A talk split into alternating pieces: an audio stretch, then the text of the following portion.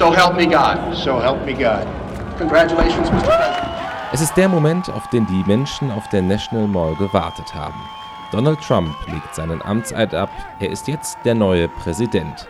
Seine Anhänger seit den frühen Morgenstunden auf den Beinen jubeln, klatschen und manche umarmen sich.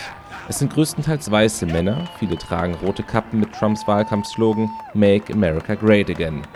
Dan Gritzko, mit einer Schulklasse aus Texas angereist, hat konkrete Vorstellungen, wie das aussehen könnte. Er wird versuchen, Jobs zurück in die USA zu bringen. Er wird an der Grenzsicherung arbeiten, Obamacare aufheben, einfach seine Agenda erfüllen. Es sind die Klassiker, die Gritzko hier nennt und die Trump im Wahlkampf tausendfach genannt hat. Vielen sind die Inhalte aber gar nicht so wichtig. Für sie ist das Gefühl entscheidend.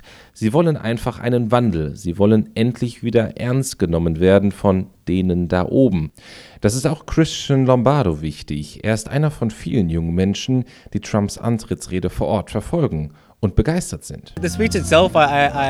Ich fand die Rede toll, weil er immer den einen Punkt gemacht hat. Amerika zuerst. Das ist der einzige Grund, warum seine Bewegung existiert, warum er gewonnen hat. Wenn man Amerika wieder groß machen möchte, muss man Amerika erstmal an erste Stelle setzen. Unbedingt. Bei Immigration, beim Militär, in der Wirtschaft. Der amerikanische Arbeiter, der Soldat, sie kommen zuerst. Das ist alles, worüber sich ein US-Präsident sorgen soll.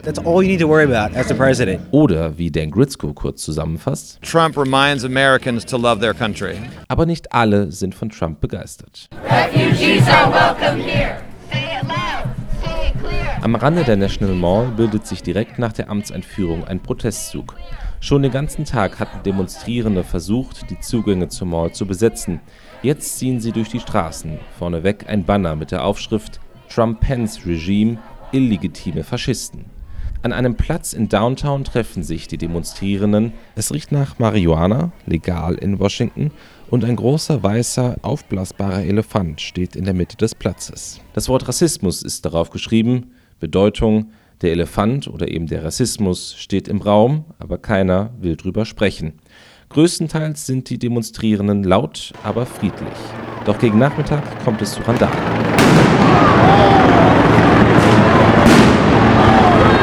Wenige Blocks vom Weißen Elefanten entfernt wirft die Polizei Betäubungsgranaten in eine Gruppe Demonstrierender, größtenteils vermummt. Die Demonstrierenden hatten vorher eine Luxuslimousine demoliert und dann in Brand gesteckt.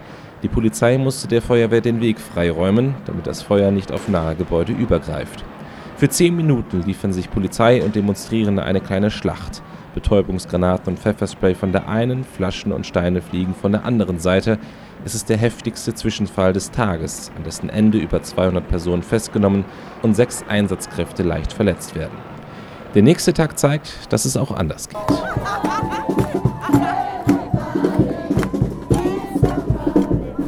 Wo am Vortag rote Kappen waren, dominieren jetzt pinke Mützen mit gestrickten Pussycat-Ohren. Unter den Mützen befinden sich Menschen, die ein Zeichen setzen wollen gegen Trump, für Frauen und Minderheitenrechte. I'm here today because um, I'm really upset about what's happening in our country right now, and I really wanted to come together with a lot of people who are equally concerned about what's going on and make sure that our voices are heard and that people across America know that we're not just going to lie down and accept Trump and everything that he wants to do to our country. So wie Marigold Bergmann fühlen sich viele hier. Es sind überwiegend Frauen, die hier Schilder hochhalten, oft farbenfroh und mit Wortspielen.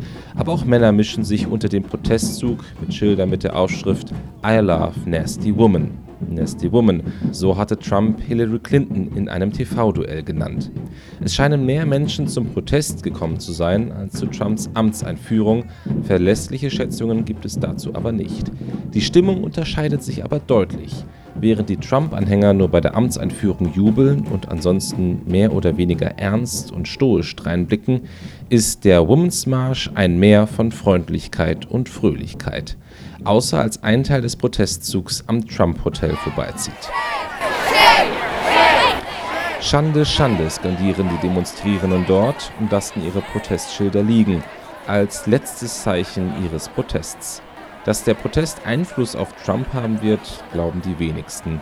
Aber Ellen, die ihre zwei Kinder mit zur Demo gebracht hat, glaubt trotzdem, dass der Protest nach dem Women's March nicht aufhört. I don't know. I think that that it might not have influence on him, but I think that the people coming together and our senators and our representatives are going to listen to our voices and think that this is the beginning of the resistance.